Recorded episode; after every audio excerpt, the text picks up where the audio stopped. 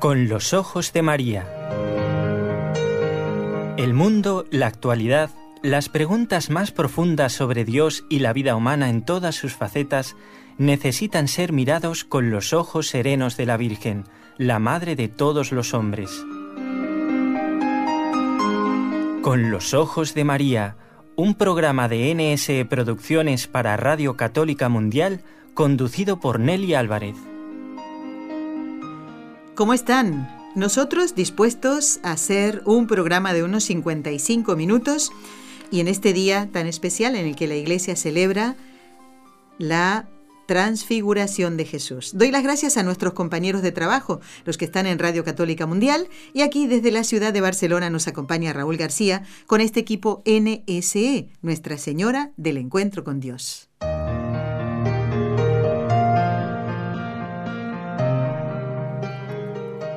Y ya damos la bienvenida al doctor Eudaldo Formen, profesor universitario de Barcelona, miembro de la Pontificia Academia Santo Tomás de Aquino en Roma. Santo, Tomás nos va a ayudar para hablar de la transfiguración, doctor Formen. Sí, porque Santo Tomás en la Suma Teológica tiene todo una, vamos, un libro prácticamente dedicado a Jesucristo, como es lógico, una teología del Señor. Y entonces explica la vida de Jesús eh, y trata, toda en una cuestión, trata de la transfiguración. De manera que yo voy a seguir lo que dice Santo Tomás, porque a mí me ha hecho mucho bien, porque lo he entendido. Eh, que es un pasaje pues que parece misterioso y además pues pues ayuda también a comprender más eh, lo que es el Señor, quién es el Señor, los apóstoles, la Iglesia, Em, ya verán que lo que dice Santo Tomás es eh, muy bonito. Muy bien. Bueno, entonces vamos a comenzar, doctor Formen. Primera pregunta, ¿qué evangelistas relatan la transfiguración de Jesús y qué es lo que realmente aconteció allí, ese día? Que no sabemos si fue un 6 de agosto, ¿eh? pero bueno, aquí lo celebramos. Lo celebramos. Sí. A ver, igual creo que, lo digo de memoria, no sé si lo dice, sí, eh, bueno, no sé en el que vamos a leer, que fue después de la fiesta de los tabernáculos, que es una fiesta judía, o sea que más o menos se puede datar, lo que pasa que ahora yo no sé, eh, por el calendario judío, no sé ahora... No se preocupe, doctor. ¿Cuál es la fecha exacta? Que tampoco, bueno, pues es un detalle anecdótico, ¿no? importante es el acontecimiento en sí. Exacto.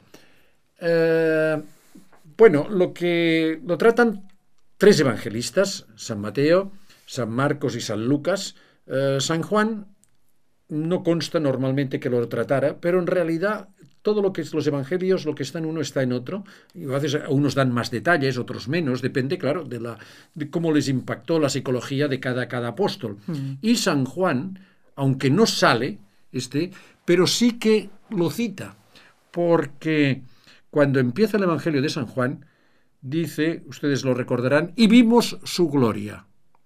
¿Qué es lo que vieron? Pues vimos su gloria fue, él mismo fue testigo de la transustanciación. No cuenta el relato, pero sé que está al principio. Transfiguración. Transfiguración. Todo es con trans, empieza con trans.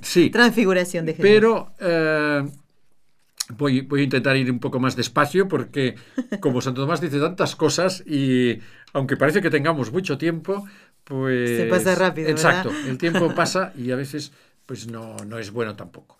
Eh, veremos lo que podamos ver. Muy bien. Y lo que no, lo dejamos para otro día. Y si no, pues invito a la lectura de este texto de, Santo Tomás. Y bueno, pues San Lucas dice que, perdón, San Juan, que vimos su gloria, que esto es lo que en realidad ocurrió en la transfiguración, un cambio de figura ¿eh? en el cuerpo, que del cuerpo se vio la gloria de Dios. Después lo explicaremos. Ahora, si le parece, podríamos, podría usted leer, si es tan amable, uno de los evangelios en ¿eh? que se relata para ambientarnos, para, para, ver lo que ocurrió exactamente, para recordarlos, uno de los evangelios que hablan de la transfiguración. San Lucas, en el capítulo 9, desde el versículo 28. Aconteció como unos ocho días después de estos discursos, que tomando a Pedro, a Juan y a Santiago, subió a un monte a orar. Mientras oraba, el aspecto de su rostro se transformó, su vestido se volvió blanco y resplandeciente. Y he aquí que dos varones hablaban con él, Moisés y Elías, que aparecían gloriosos y le hablaban de su partida, que había de cumplirse en Jerusalén. Pedro y sus compañeros estaban cargados de sueño. Al despertar vieron su gloria y a los dos varones que con él estaban. ¿Sigo, doctor? Sí. Al separarse estos, dijo Pedro a Jesús, Maestro, qué bien se está aquí. Hagamos tres tiendas, una para ti, otra para Moisés y otra para Elías, sin saber lo que decía. Mientras esto decía, apareció una nube que los cubrió y quedaron atemorizados al entrar en la nube. Salió de la nube una voz que dijo, Este es mi Hijo elegido, escuchadle. Mientras sonaba la voz, estaba Jesús solo. Ellos callaron y por aquellos días no contaron nada de cuanto habían visto. Muy bien. Pues esto es Está muy bien, es cortito, pero... Cortito, pero hay muchos detalles Sí, y muchas cosas sí, sí. Que, que- que necesitamos pues, pues Bueno. una, una aclaración y quién más pues que un santo, que un doctor de la iglesia, que un gran teólogo y un gran bi- biblista como era Santo, Tomás de Aquino. Tomás. Muy bien, ¿qué objetivo tenía, doctor Formen, esta transfiguración delante de solo tres apóstoles? Y lo llamativo es que uno de ellos, el único eh, de los cuatro evangelistas, que no escribió y fue testigo. Parece una cosa como, qué raro que Juan, siendo testigo directo, no lo haya escrito. ¿eh? Pero bueno, no es esa la pregunta, Sí. sino cuál es el objetivo de este transfigurarse. pero tiene interés la pregunta, si me permite, se la voy a Sí, contestar. muy bien. Porque eh, San Lucas, eh, perdón, San Juan es un apóstol muy místico, es un apóstol que va, diríamos, a lo más esencial, no es detallista, no es anecdótico, como... Bueno, anecdótico, son anécdotas muy importantes y ojalá subiéramos más cosas de, de Jesús, ¿eh? que como se dice en los evangelios no cabrían en los libros. Y, y bueno, ya, como he dicho antes, al decir y vimos su gloria, ya da constancia, ya es un testigo. A ver, ¿por qué, por qué, qué, qué propuso el Señor con la transfiguración? Que después veremos en qué consistió el fenómeno. Bien. Bueno, lo que quiso, pues bueno, era Dios y no sabemos. Las cosas, que, las cosas de Dios nos sobrepasan. Pero eh, nos podemos, basándonos en el Evangelio, ver que por lo menos uno de los motivos eh, fue animar a los, a los apóstoles, y luego veremos por qué fueron estos tres, porque pensemos que antes de la transfiguración anuncia su pasión. Después, aquí mismo, hablan con Moisés y Y Elías, de la pasión. Después les vuelve a anunciar la pasión. Es decir, que la transfiguración está entre, entre los dos momentos del anuncio de la pasión, para que no se desanimaran, porque ellos hubieran visto ya la gloria de Dios. ¿eh? Porque podrían, claro, habrían visto el cuerpo de Cristo mortal, porque murió. ¿Eh? Cristo murió en la cruz, era un cuerpo mortal, un cuerpo que sufría, un cuerpo llagado, y lo pudieron ver de otra manera porque es lo que ocurrirá ocurrirá después de la resurrección y lo que nos ocurrirá también a nosotros. ¿eh? Después lo explicaremos. De manera que fue para eh, mm, el mismo el mismo San Juan cita que, no, San Lucas, que, que es necesario, que el mismo Señor les había dicho que era necesario que, que sufriera, ¿eh? Claro. que ¿eh? para, para después pues redimirnos. ¿eh? Y también San Pablo dice en las actas en- de los apóstoles que para entrar en el reino de los cielos es necesario sufrir muchas tribulaciones. bueno, aquí les anuncia ya el reino de los cielos. Me ha preguntado usted por qué eran tres y no eran doce. Así es. Bueno, también, bueno, las cosas podemos sospecharlo, las cosas del Señor no podemos saber. ¿eh? Pero De justo coincide de- con los que le acompañaron en, en- Él estaba anunciando la pasión a todos, pero justamente son los tres y, y también con sueño. Ah, No sé Exacto, si usted se, se fijó. exacto. ¿eh? Estaban, eh, decía... Con sueño, Con de- sueño. Esto Debió ser de noche, ¿eh? por esto vieron la Ah. claridad, porque dicen que tenían sueño. Fueron los tres también de Getsemaní. Efectivamente, es decir, los eso tres, decir. exacto, los tres que le acompañan, o sea, son sus amigos íntimos. ¿Por qué son sus amigos íntimos? Porque Pedro es el que le ama más. ¿eh? Le pregunta a él si me amas más que a estos. ¿eh? Señor, tú sabes que te amo. San, San, Santiago. sí, Santiago, porque fue el primer mártir. Santiago el mayor, ¿eh? Santiago el Mayor, sí. exacto. Fue el primero que, que dio la sangre la sangre por Cristo. ¿eh? Es todo un ejemplo. Y eh, San Juan, porque era el que amaba, Jesús más amaba de todos, porque era el que, el que vivía la virginidad, ¿eh? que tanto ama al Señor. De manera que los tres, diríamos, son representativos, tienen que ver con el amor. Todo lo que tiene que ver con Cristo siempre es con respecto al amor. Aquí está la clave y es lo que dice Santo Tomás y por esto dice que son estos tres. Hay una cosa que no lo ven los demás y él les dice que no lo digan a nadie. Aquí no aparece, pero sí dicen que ellos no lo dijeron a nadie. Eh, no dice que Jesús le dijo no lo digan, pero dice no contaron nada de cuanto habían visto. En otro evangelio dice que fue el mismo Jesús que se lo pidió. Ah. ¿Por qué? se lo pidió que no lo dijeran a nadie. Bueno, esto también es un misterio, pero podemos conjeturar, porque pasa también en la vida de la Iglesia, que las cosas de Dios, Dios tiene la revelación, es paulatina. Y Dios tiene sus momentos, y también en nuestra vida Dios nos va enseñando a través del Espíritu Santo en momentos. Dios tiene sus tiempos, que no son los tiempos nuestros. Dicen que los buenos políticos también no tienen el tiempo de los electores y hacen las cosas eh, a su tiempo, ¿eh? que tienen su tiempo. Pues mucho más el Señor, ¿no? Es decir, la prudencia humana, pues la de Dios. Y entonces, y Dios siempre transmite las cosas, porque quiere así, a través de otros. Nosotros hemos sabido lo que quiere el Señor, hemos sabido la solución al problema de la vida, lo que tenemos que creer a través de los evangelios, a través de los apóstoles, a través del magisterio de la Iglesia. Quiere que, diríamos, que todo llegue de una manera paulatina, ¿eh? vaya llegando. Santo Tomás lo compara en otro texto con la lluvia. La lluvia primero cae en los montes, y los montes va bajando a través de los ríos, quiere el llano, después va a la fuente, de manera que el agua que nos ha enviado el Señor ha ido pasando por etapas, ¿eh? que incluso puede interrumpirse, pues puede helarse en la cima, eh, perderse el agua, ¿eh? pero Dios hace que las cosas pues sean así. Y aquí siguió el mismo ritmo, lo dijo a los tres, ¿por qué, ¿por qué dijo que se callaran? Bueno, porque conocía a Pedro, que hubiera hablado con los otros, quizá hubiera habido más problemas con los judíos, eh, que los otros lo hubieran dicho. Eh, bueno, mm, el tiempo de la pasión y las pautas las controlaba el Señor. ¿eh? No eran los fariseos ni eran los judíos. Lo cierto es que fue así.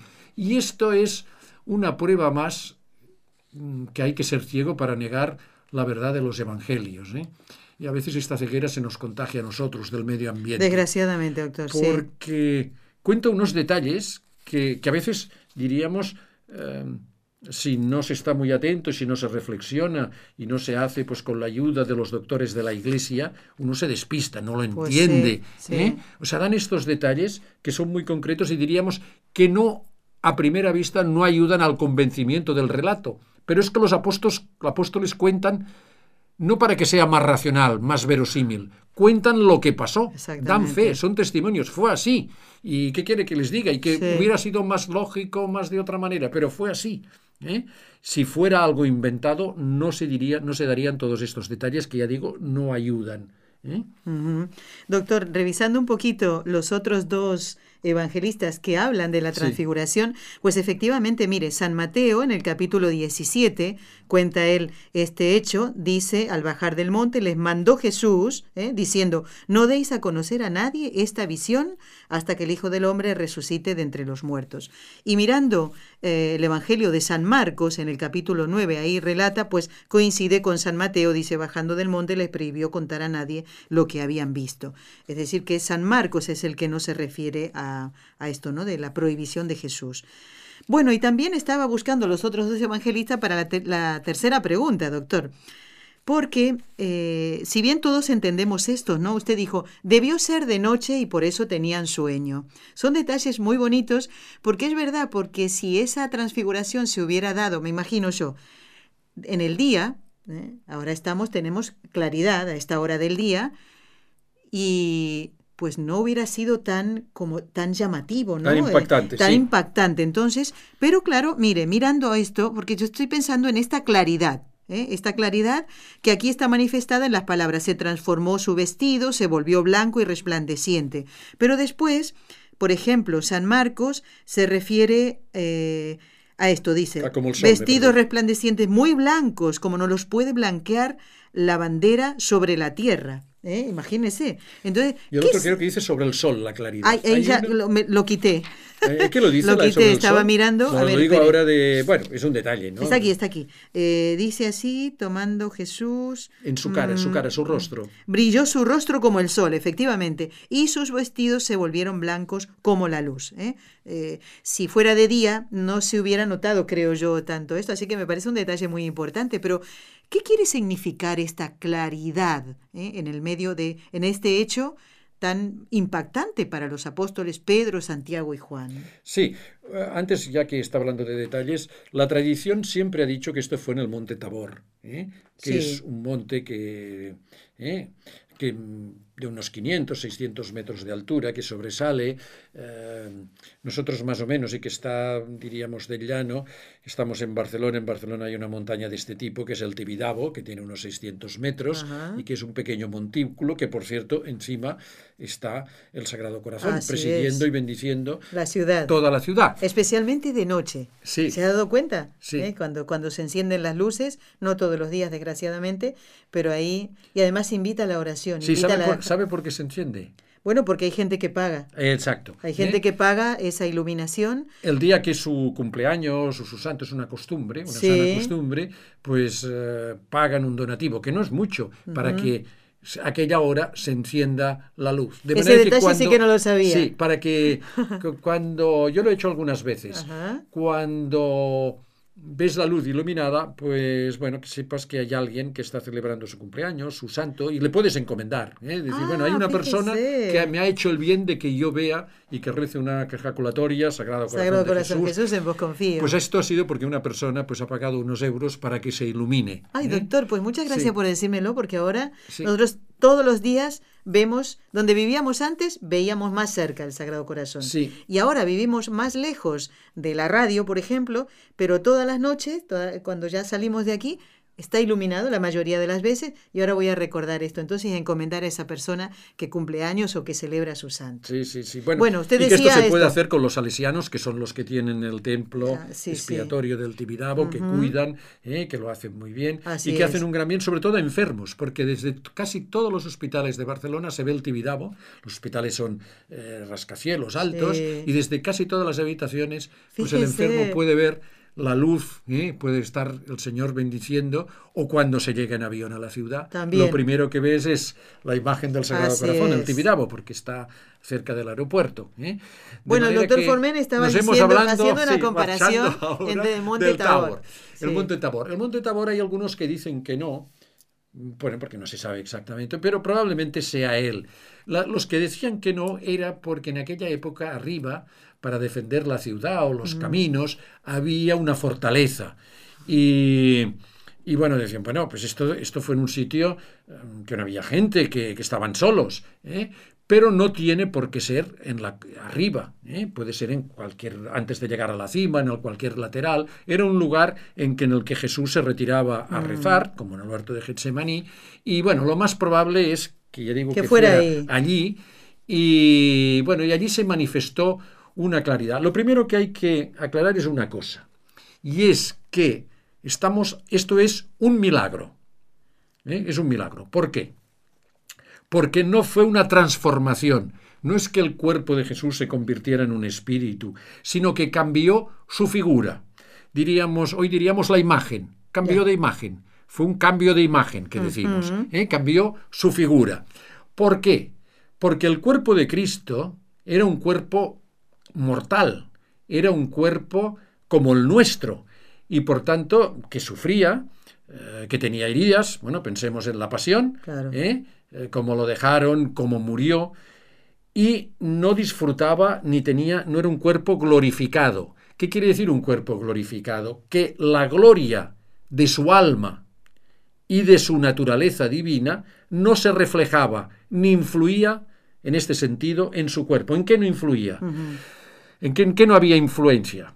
Porque nosotros también nos transfiguraremos. Es decir, en el juicio final, cuando jue- mm, Jesús vuelva, y volverá con esta misma claridad, glorioso. ¿eh? cuando vuelva glorioso con esta claridad, eh, nosotros, ¿eh? si por la gracia de Dios somos escogidos para estar a la derecha de Dios,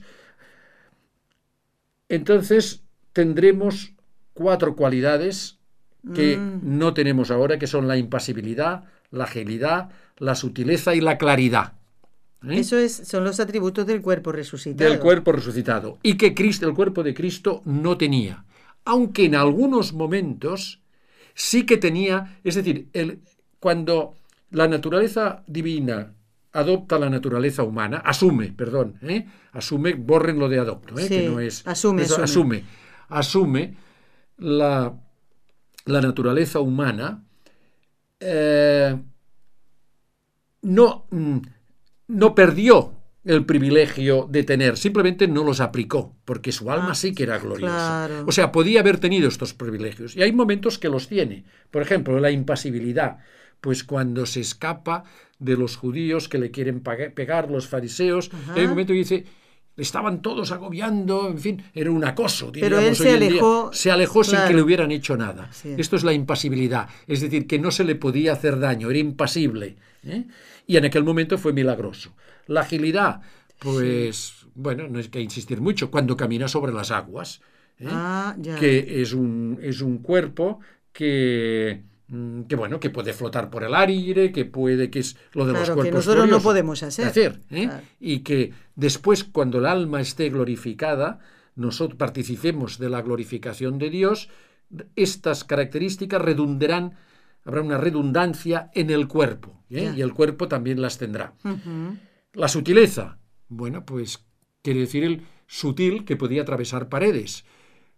Bueno, Cuando se presenta, por ejemplo, a los apóstoles sí, pero que ya había, reunidos. sí, pero ya había resucitado, ya era un cuerpo glorioso, ya había resucitado. Ah, usted está diciendo, claro, entiendo. Antes de Antes, su pasión, claro. era milagroso. Sí, sí, sí. Bueno, pues cuando nació, que sutilmente atravesó el seno de la Virgen sin que ella perdiera la virginidad. No lo había pensado ¿eh? yo eso nunca. Esto fue ¿eh? la sutilidad, atra- atravesó, ¿eh? Claro. como un rayo de luz, un cristal. Fue un milagro. Claro. Pero mm, en aquel momento mm, era en la divinidad y el alma de Cristo que mandaba sobre el cuerpo. Y atravesaron así. Y por esto la Virgen, si la hubiera examinado un doctor, Sí. hubiera dicho, esta mujer es virgen y además no ha sido madre. Porque no le afectó.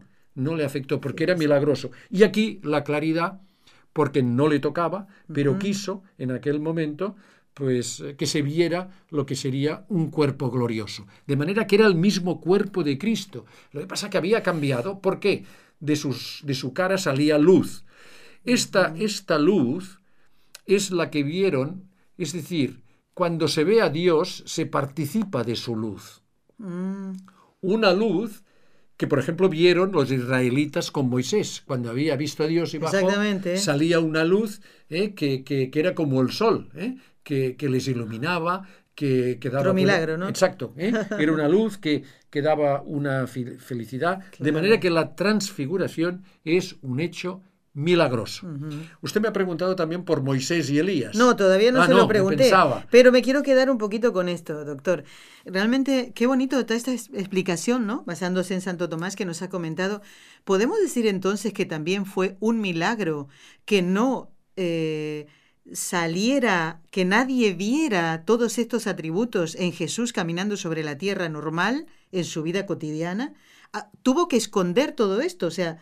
No los aplicaba, no, los, aplicaba, pero si hubiera querido, cuando Lo- hubiera querido, Sí. es decir, si hubiera querido, hubiera sido impasible, no hubiera sufrido en la cruz. Es decir, estaba, estaba en su poder. Sí, sí, sí. Si hubiera querido, hubiera sido siempre ágil. ¿eh? Si hubiera querido, pues no te hubiera tenido que cansarse, andar por el polvo. Claro. Es decir, es que él Ni podía. necesitar comer. Exacto. descansar. Exacto, porque es que él quiso, todo fue voluntario. Nosotros Está clarísimo con esto, ¿eh? ¿Eh? Exacto. Y aquí la transfiguración, en aquel momento, quiso que su cuerpo adquiriera lo que, es decir, fue una gloria que no fue como la que tuvo después. ¿En qué sentido? En que la que tuvo después fue estable, ya no la perdió. Es decir, después de la, de la resurrección, sí. ¿eh? la ascensión también, cuando sube el suelo, tiene ya una gloria que ya no desaparecerá nunca. Entendido. ¿eh? Ya Muy no bien. volverá a impedirla como la impidió en su vida terrena, en su vida mortal. Y aquí fue momentánea. Muy ¿eh? bien. Fue solo un momento. No porque porque quiso, porque, porque bueno, era, era, era su voluntad, ¿eh? porque, porque convenía. ¿eh? Y mm, bueno, los, los, los apóstoles lo entendieron así, por esto pidieron tres tiendas.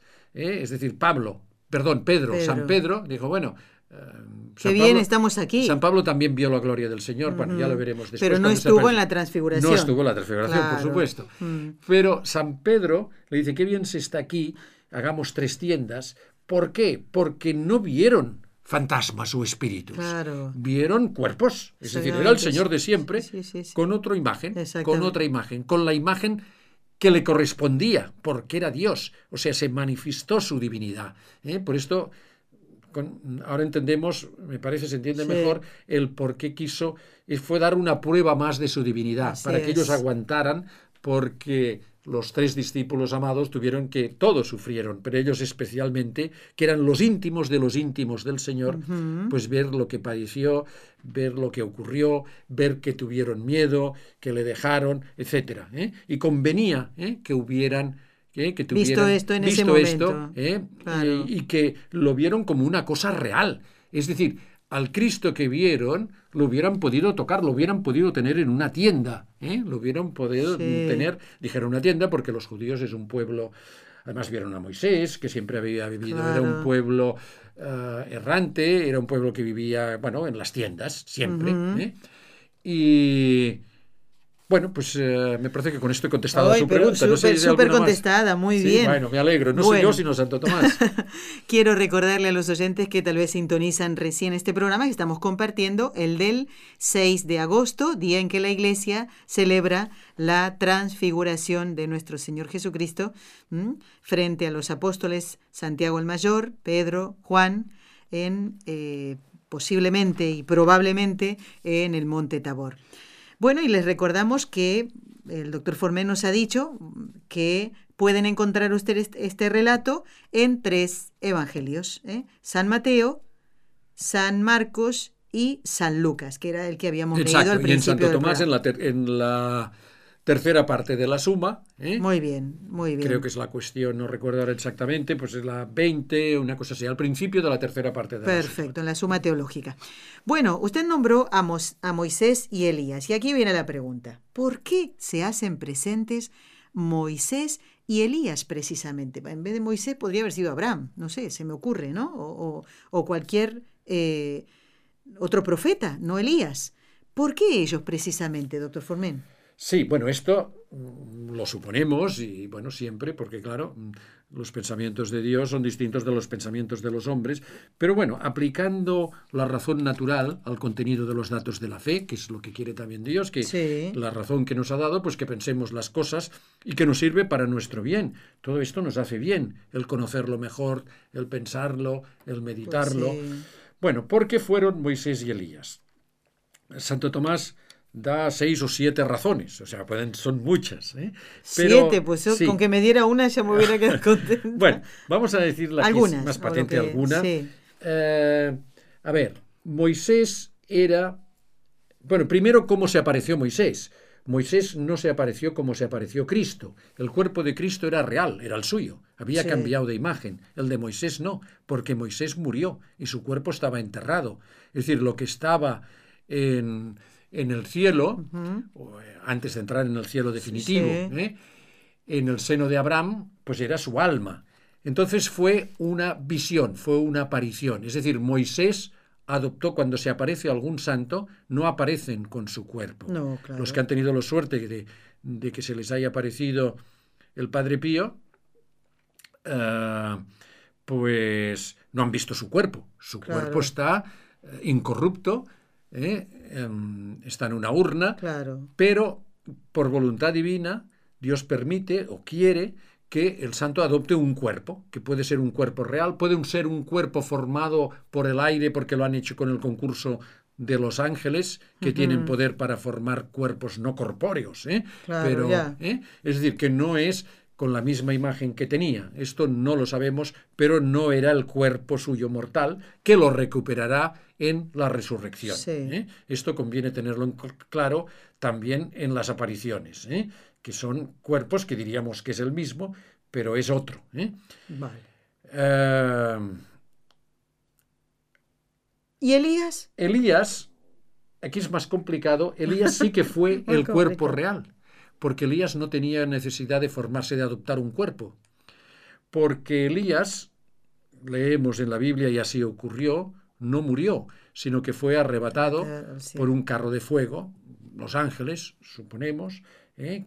fue arra- arrebatado y está en un lugar que no es el cielo, o sea, no ha muerto, y que volverá antes de que vuelva Jesús también, tal como salió en la transfiguración, tal Ah. como salió que se apareció en la resurrección, volverá al fin de los tiempos y volverá antes Elías. Elías, a ver, es, eh, o sea, que no, no ha muerto. Por esto, ¿por qué aparece Elías? Bueno, Moisés, porque es el que había dado la ley. Y entonces los apóstoles vieron que Moisés era amigo de Jesús, que conversa con él. Y que por tanto Jesús no había venido a suprimir la ley, sino a complementarla, a, A llevarla a término. plenitud. Exacto, a darle plenitud. ¿eh? De manera que esto fue para que los apóstoles vieron que no había nada contra Moisés ni su ley aparece junto a él. Y Elías, ¿por qué? Porque algunos fariseos decían o se preguntaban si era Elías, porque los judíos saben que antes del fin del mundo volverá a Elías. ¿Eh? Del lugar donde está, no sabemos en qué lugar está. Está en lugar de la tierra, del espacio, no sabemos dónde. Mm. Sí, pero misterio, Elías- otro misterio, Otro ¿no? misterio. Elías no ha muerto. ¿eh? Y, eh, y Elías volverá y confundían a Cristo con Elías. Que por cierto, Cristo en un momento en un evangelio dice, bueno, hay otro Elías que ya ha venido refiriéndose a San Juan el Bautista. Es verdad. ¿eh? que Cuando decían, no, Herodes, que Exacto. la gente pensaba, eh, bueno, decía eh, que podía ser Elías, el que había matado, que era San Juan Sí. eh, Bautista. Estoy diciéndolo bien, ¿verdad, Sí, doctor? sí, sí. Elías es el mayor de los profetas, no ha muerto, viene con su propio cuerpo. Y aquí hay una pregunta que, que no se hace Santo Tomás, y he leído en algún otro autor, y bueno, una pregunta que me hacía otro, y, y me gustó mucho una vez encontrar un autor que hablaba de ello, no recuerdo quién era. Es decir, ¿cómo sabían que era Moisés y Elías? Porque Moisés y Elías hablan con Jesús. Pues es muy buena pregunta. Es decir, y que bueno, podía ser otro profeta. Y Bueno, Jesús no se los presentó. no se le lo dijo, presentó. Aquí tenéis a Moisés. y Estaba hablando de ellos y hablaban precisamente de su pasión. Claro. ¿eh? Es decir, que incluso en el momento de gloria que quede claro que esto es un precedente y que Jesús va a sufrir. ¿eh? Tendría el poder de no sufrir. Y está hablando con Moisés y Elías y ellos ven esta conversación. Claro.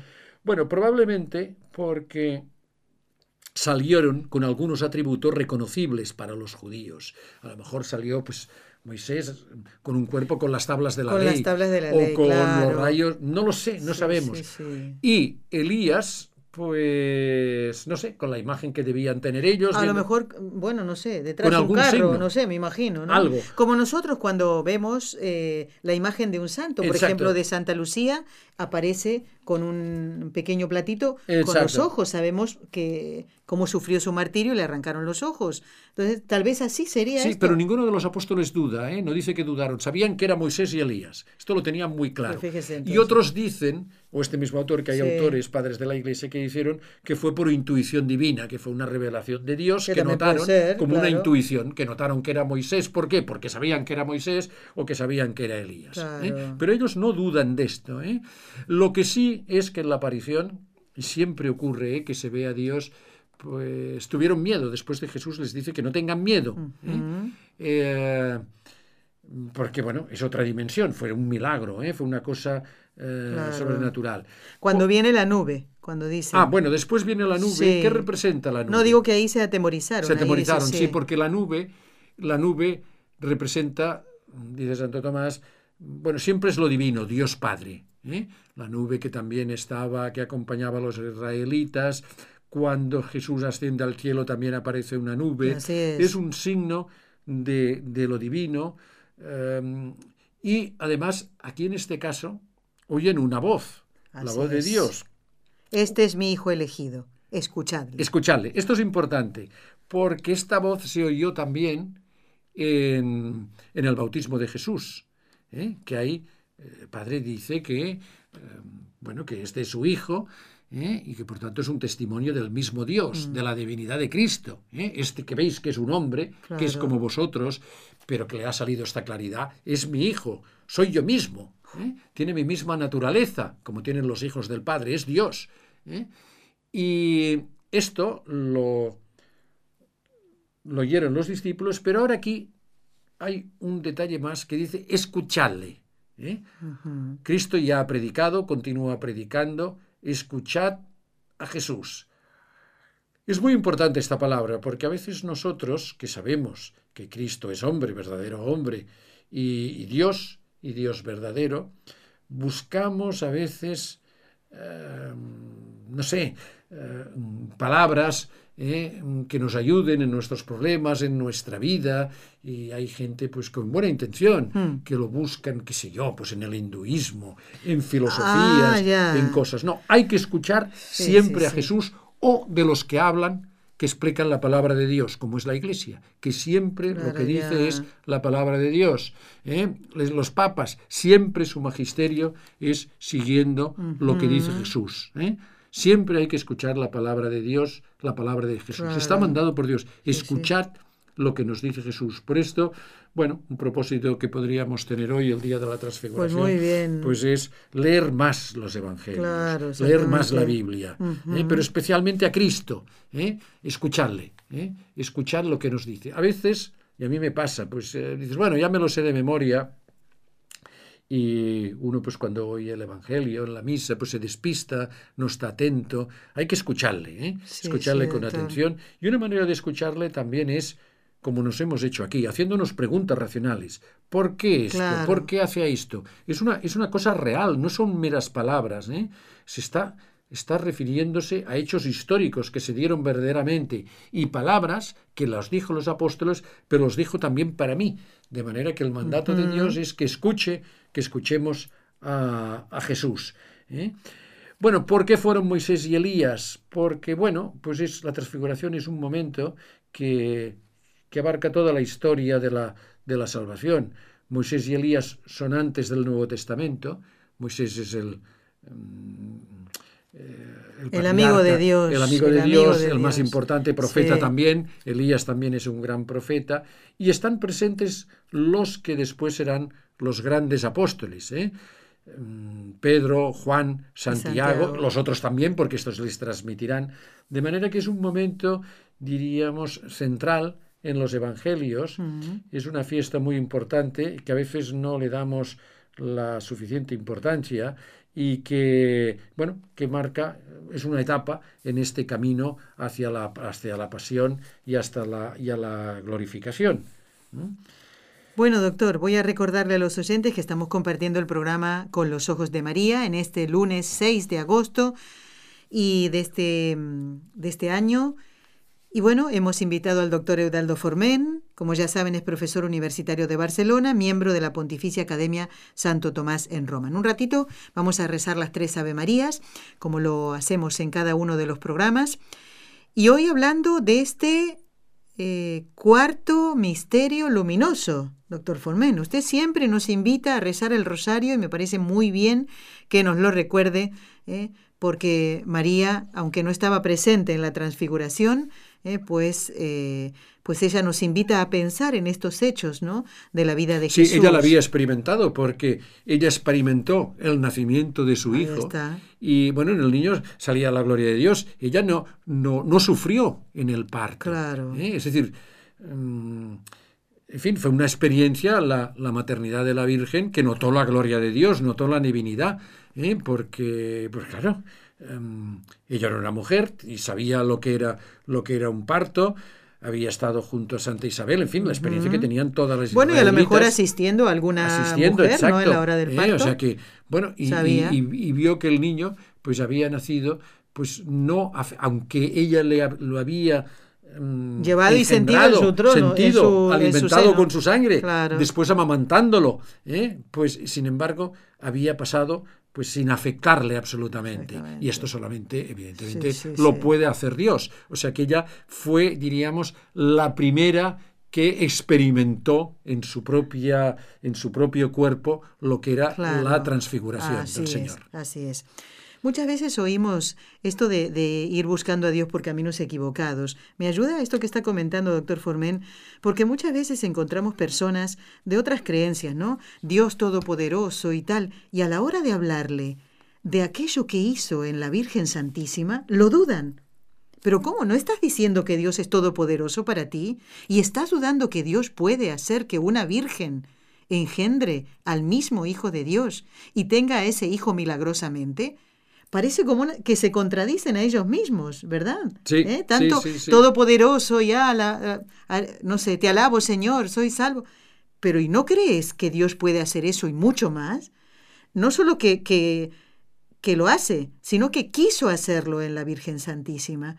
Cuidado, ahí tenemos otro argumento, decir, ¿no? Aquel hermano separado que nos viene a decir, eh, ¿por qué adoran a la Virgen? Primero, no la adoramos, la veneramos. Y segundo, tú que dices que es tan todopoderoso, ¿no crees que Dios quiso, pudo y lo hizo? Pues evidentemente, evidentemente. A ver, no sé. Aparte que hay muchos datos, lo de, lo de la Virgen, y que se ve algo en la película de Mel Gibson, uh -huh.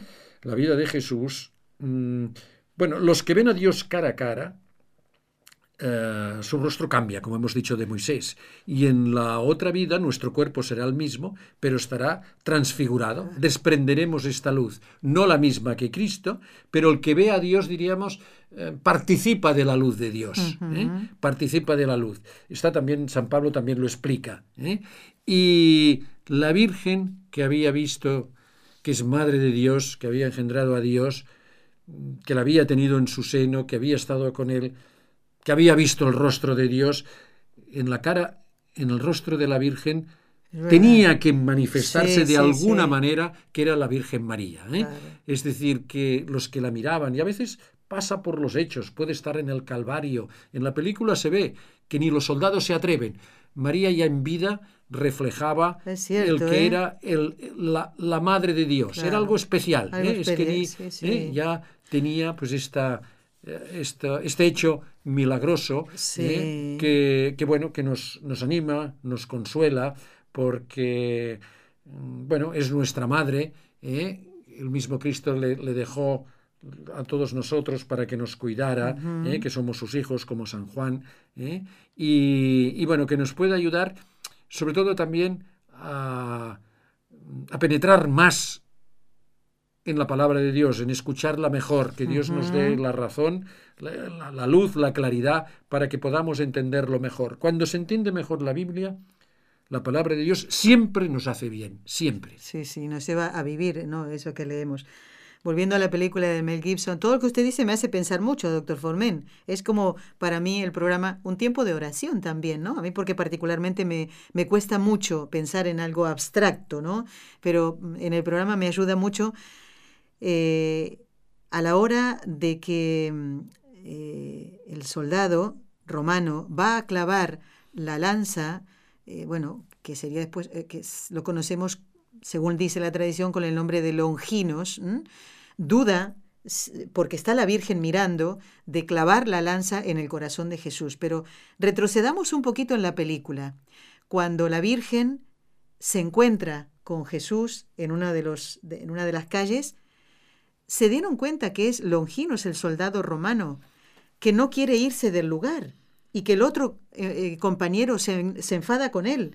Mm, Le pregunta, ¿pero quién es?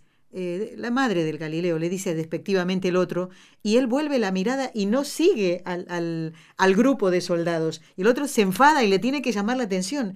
Y yo creo que es eso, que mira el rostro de la Y ve, Virgen. y ve ¿eh? a Dios, mirando la que- cara de sí, María. Sí, yo creo que ve a pasa Dios. eso. Siempre María nos lleva a su Hijo, nos lleva a Dios. ¿eh? Por esto, bueno, podemos hacer hoy ¿eh? ¿eh? de rezar el rosario. Sí. ¿eh? Si no lo hemos hecho ya, pues con más Aunque hoy día lunes no se rezan los, No. eh, los luminosos, Luminosos. pero tampoco pasa nada. Podemos rezar los gozosos, que son los que corresponden, Exacto, y los luminosos. dirigidos siempre a María, nuestra Eso Madre. es. Doctor, ha llegado el momento de rezar las tres Ave Marías. Muy bien. Voy a hacer la introducción en cada una de ellas y le pido que comience el Ave María. Sí. En el nombre del Padre, del Hijo y del Espíritu Santo. Amén. Amén. María, Madre mía, por el poder que te concedió el Padre, libra a todos los sacerdotes de caer en pecado. Dios te salve María, llena eres de gracia, el Señor es contigo, bendita tú eres entre todas las mujeres y bendito es el fruto de tu vientre Jesús. Santa María, Madre de Dios, ruega por nosotros pecadores, ahora y en la hora de nuestra muerte. Amén. María, Madre mía, por la sabiduría que te concedió el Hijo, libra a todos los sacerdotes de caer en pecado. Dios te salve María, llena eres de gracia, el Señor es contigo, bendita tú eres entre todas las mujeres y bendito es el fruto de tu vientre Jesús. Santa María, Madre de Dios, ruega por nosotros pecadores, ahora y en la hora de nuestra muerte. Amén. María, Madre mía, por el amor que te concedió el Espíritu Santo, libra a todos los sacerdotes de caer en pecado. Dios te salve María, llena eres de gracia, el Señor es contigo, bendita tú eres entre todas las mujeres y bendito es el fruto de tu vientre Jesús. Santa María, Madre de Dios, ruega por nosotros pecadores, ahora y en la hora de nuestra muerte. Amén. Dios Padre Todopoderoso, por intercesión del Inmaculado Corazón de María, te pedimos la santidad de los sacerdotes del mundo entero.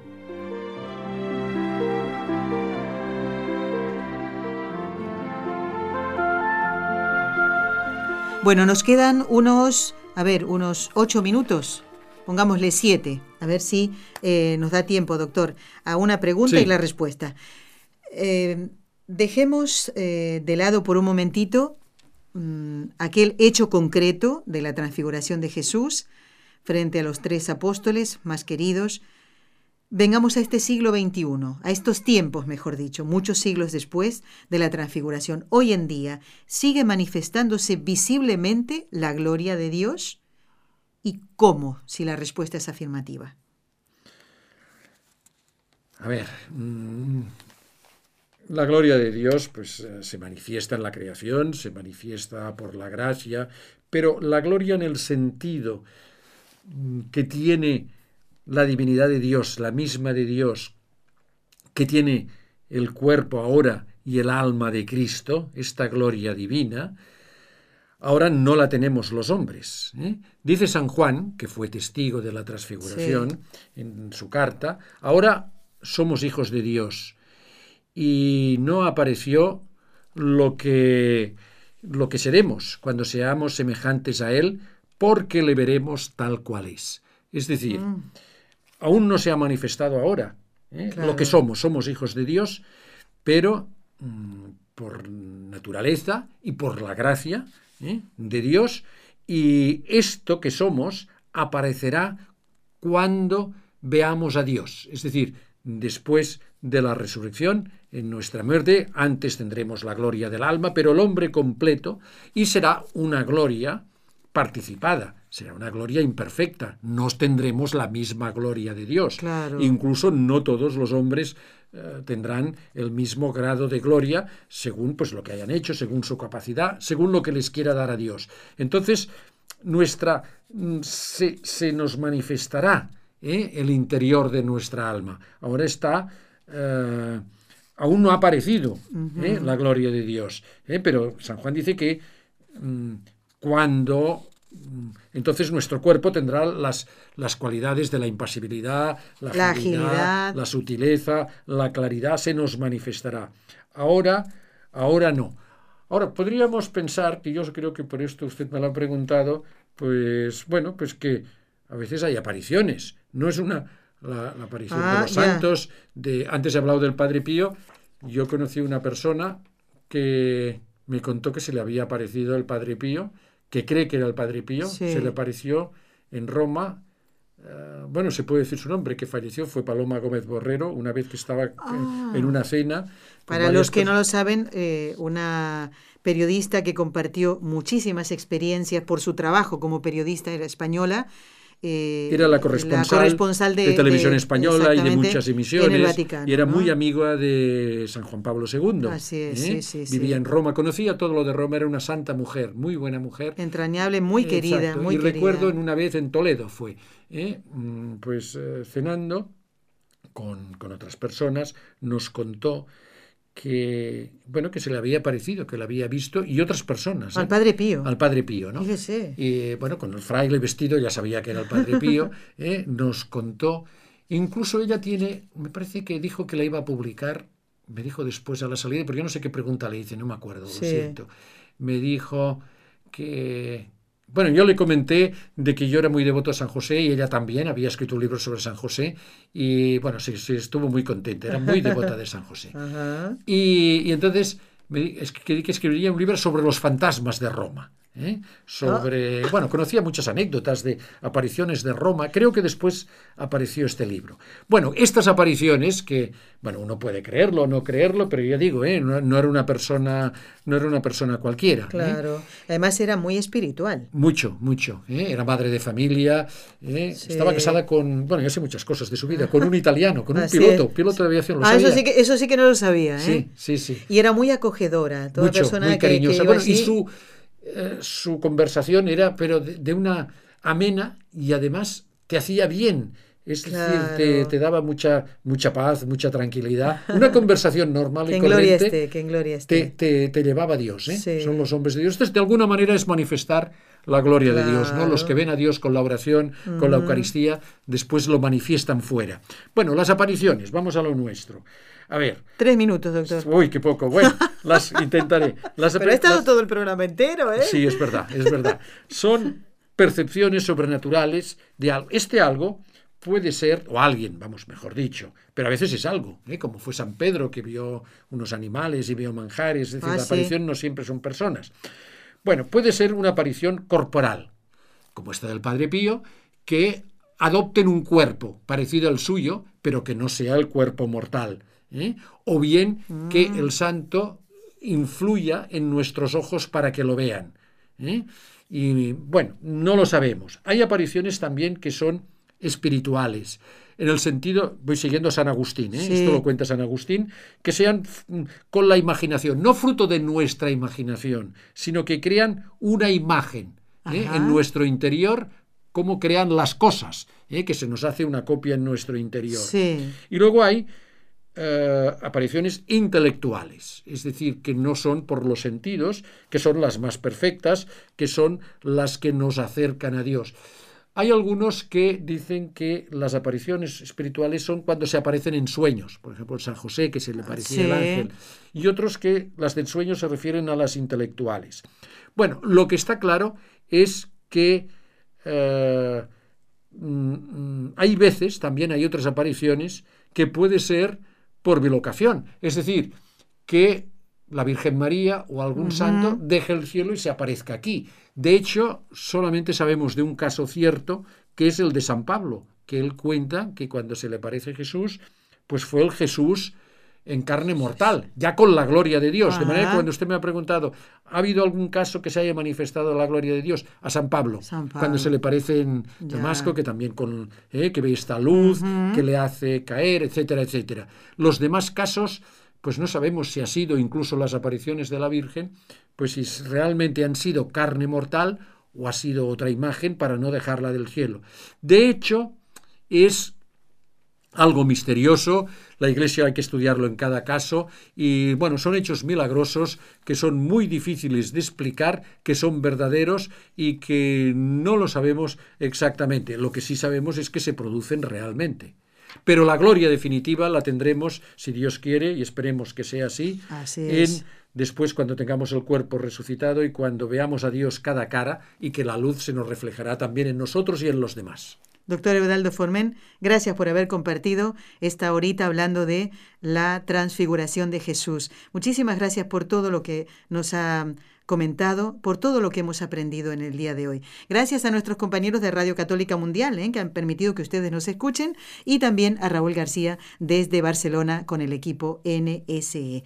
Será hasta el próximo miércoles, si Dios así lo quiere. Has escuchado un programa de NSE Producciones para Radio Católica Mundial.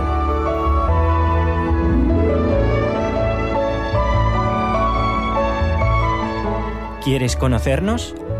Escríbenos al correo electrónico con los ojos de María nsradio.com.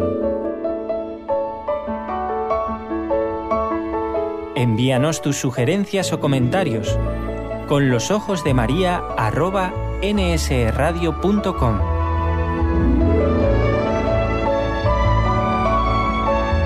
Te esperamos.